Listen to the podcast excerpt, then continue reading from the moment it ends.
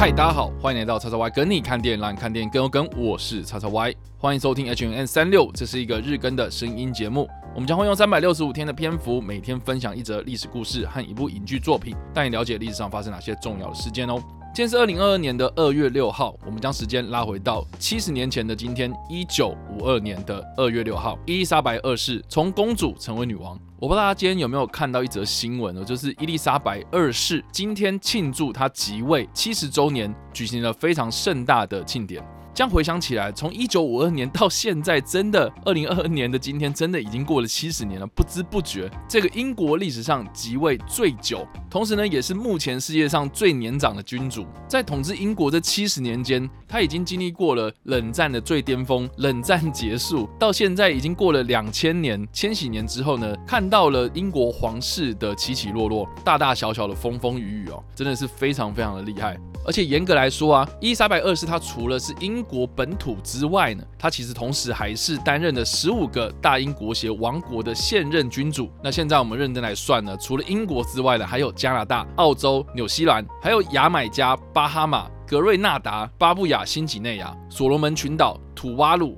圣露西亚。圣文森及格瑞纳丁、贝里斯、安蒂卡及巴布达、圣克里斯多福和尼维斯等等的这十一个国家的国家元首。我们回顾历史，伊丽莎白二世呢，她是在一九二六年的四月二十一号出生。她的血缘可以回溯到有欧洲祖母之称的维多利亚女王，再到她的曾祖父呢是爱德华七世，也就是她的祖父乔治五世的父亲。那她的祖父乔治五世就是大家如果最近有看《金牌特务金斯曼起源》的话，里面当中那位英。英国国王就是乔治五世。乔治五世他有六个子女，最大的那个大儿子呢，就是爱德华八世，也就是呢后来不爱江山爱女人的那一位退位的国王。后来爱德华八世就让位了给他的弟弟，也就是乔治六世，也就是呢王者之身里面的那一位原本有口疾问题的英国国王。而这位口疾的英国国王呢，就是伊丽莎白二世的爸爸。所以照理来讲啊，伊丽莎白二世他出生的时候呢，因为这样子的王位继承人的关系，所以一开始他并不会认为。为他自己是可以当上女王的，所以能够让伊丽莎白二世在后来顺利的当上女王。我想呢最关键的人物呢，应该就是爱德华八世，也就是他的伯伯，让位给他的弟弟乔治六世之后呢，乔治六世的这个血脉这条线啊，才顺势到了伊丽莎白二世的头上。那我们先将焦点放在伊丽莎白二世的爸爸，也就是乔治六世的这位国王身上。他在接受他的哥哥爱德华八世的让位之后，成为了英国的国王。乔治六世在成为国王不久之后，第二次世界大战爆发，伊丽莎白当时只有十三岁，但是到了第二次世界大战末期，伊丽莎白在还是公主的状况之下。他说服了他的爸爸，加入了后方支援的部队——国内妇女支援部队。伊丽莎白当时以名誉少尉的头衔，完成了汽车修理和驾驶的训练，成为了英国王室中经过正式训练的汽车维修员。就在二战结束后的两年，一九七四年的十一月二十号，伊莎白和希腊的菲利普王子结婚，也就是后来我们所熟知的菲利普亲王。当时的菲利普王子在结婚前宣誓，放弃了所有希腊王位的头衔和继承权，同时依照外公路易斯。蒙巴顿的姓而改姓蒙巴顿。两人在完婚之后，他的岳父乔治六世就授予他爱丁堡公爵和格林威治男爵以及梅里奥尼斯伯爵等等的这些爵位。他们两人在结婚之后呢，出入大大小小的公开场合，这也代表着乔治六世在一九五零年代之后呢，健康每况愈下。伊丽莎白公主就渐渐担负起她的父亲出席公开场合的重责大任。她在一九五一年开始呢，访问了希腊、意大利、马耳他，也就是菲利普王子在还没有入籍英国之前，跟着军队驻扎的地方。随后又访问了像是加拿大以及美国。在一九五二年又访问了澳洲和纽西兰。直到一九五二年的二月六号，他在访问肯雅期间呢，听闻到他的父亲，也就是乔治六世驾崩。他们在肯雅的一间树屋旅馆中得知这个消息。在得知父亲驾崩之后呢，他仓促回国，从公主成为了女王。他以依照自己的名字伊丽莎白，选择自己的尊号为伊丽莎白二世。而伊丽莎白二世在二月六号即位之后呢，到了六月二号这一天，才在西敏寺举行加冕典礼。这场加冕典礼呢，是英国历史上首次以电视直播的方式，让两千万的英国人以及近一亿的北美居民，透过电视的方式呢，看到这神圣的一刻。直到现在，二零二二年，一转眼七十年就过去了。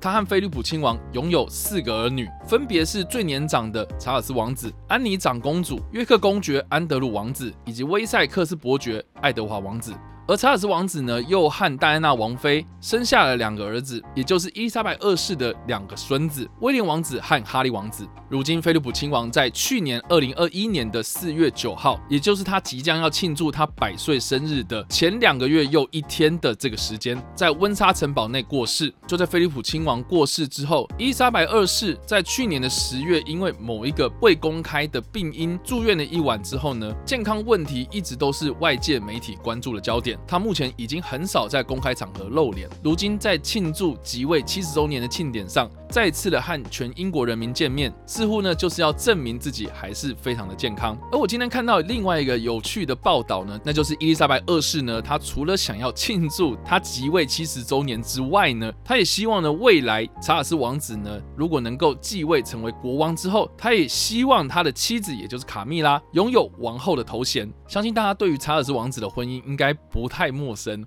查尔斯王子在一九八一年的时候呢，和他的首任妻子，也就是戴安娜王妃结婚。在这段期间呢，他和他的旧情人，也就是卡蜜拉，一直藕断丝连。这件事情呢，其实到后来，戴安娜王妃也有公开在媒体上讲述他自己觉得这段婚姻有三个人太挤的这种感受。所以卡蜜拉这个人呢，一直对于很多英国人来说呢，都是第三者的代名词。直到一九九六年，也就是查尔斯王子和戴妃离婚之后呢，戴安娜王妃在一九九七年。车祸过世，查尔斯和卡米拉的关系就渐渐浮上台面，两人多次的参加公开的活动，直到二零零五年二月十号。两人在温莎城堡的圣乔治教堂以私人婚礼的形式举行婚礼，但是呢，这场私人婚礼呢，并没有正式的法律效力。直到四月九号这一天呢，两个人才正式的成为夫妻。而卡蜜拉和查尔斯王子结婚之后呢，外界都非常好奇一个问题哦，就是卡蜜拉她到底要用什么样的头衔作为她之后的称号呢？因为很大的原因呢，就是王妃这个称号呢，在戴安娜和查尔斯王子离婚之后呢，戴安娜其实一直保有王妃的这个头衔，所以呢，并不会。称呼卡蜜拉是王妃，也就是呢，不会称呼她威尔斯王妃殿下的这个称号。所以在卡蜜拉和查尔斯两人结婚之后的官方文件之中，称呼卡蜜拉是康瓦尔公爵夫人殿下，以及有关苏格兰的罗萨西公爵夫人殿下这两个头衔。而另外呢，查尔斯王子如果在当时就登基成为国王的话，卡蜜拉她也不会成为王后殿下，而是国王贵妃殿下，或是国王的半妃殿下。她有可能在未来成为英国历史上第一个不使用王后称号的国王合法配偶。所以伊丽莎白二世在今天，她希望卡米拉拥有王后的这个头衔呢，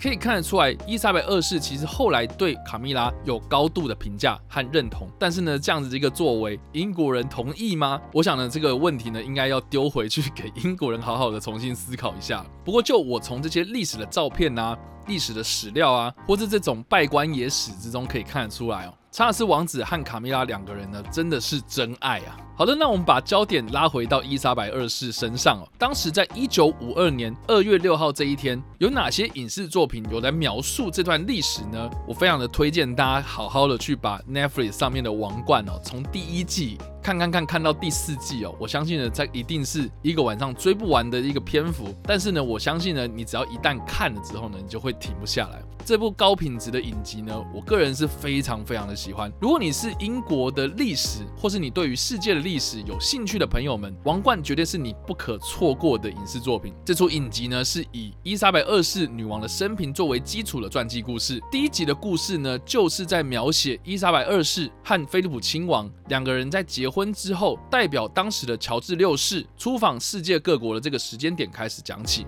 而就在第一季的前半段呢，他就忠实还原了女王。她在出访肯雅期间呢，听闻父王驾崩的消息，匆忙回国继位成为女王的这个过程。所以可以知道，这出影集它呈现了非常精准的历史故事，还有它非常精致的幕后技术，像是卡斯演出啊、导演、剧本、摄影等等的这些美术设计，都让人非常的赞叹。而第一季的主轴呢，就是从菲利普亲王和伊莎白二世两人成婚之后，到乔治六世驾崩、加冕典礼。伦敦的雾霾事件和玛格丽特公主以及丘吉尔退休等等的这些事件为主。到了第二季的故事，时间大概坐落在一九五零年代到一九六零年代之间的英国国内所发生的大大小小事件，以及第三季它呈现了在一九六零年代末到一九七零年代呈现了大英国协渐渐的式微，再到第四季以戴安娜王妃和柴契尔夫人这两个影响英国近代历史非常著名的女人。我非常的期待第五季呢，在今年二零二二年的十一月播出。所以呢，大家在十一月前呢，还有很长一段时间可以把这四季的剧情呢都追完哦。我相信呢，应该一个礼拜啊，大家不用睡觉，这出影集呢绝对会让你一集接着一集，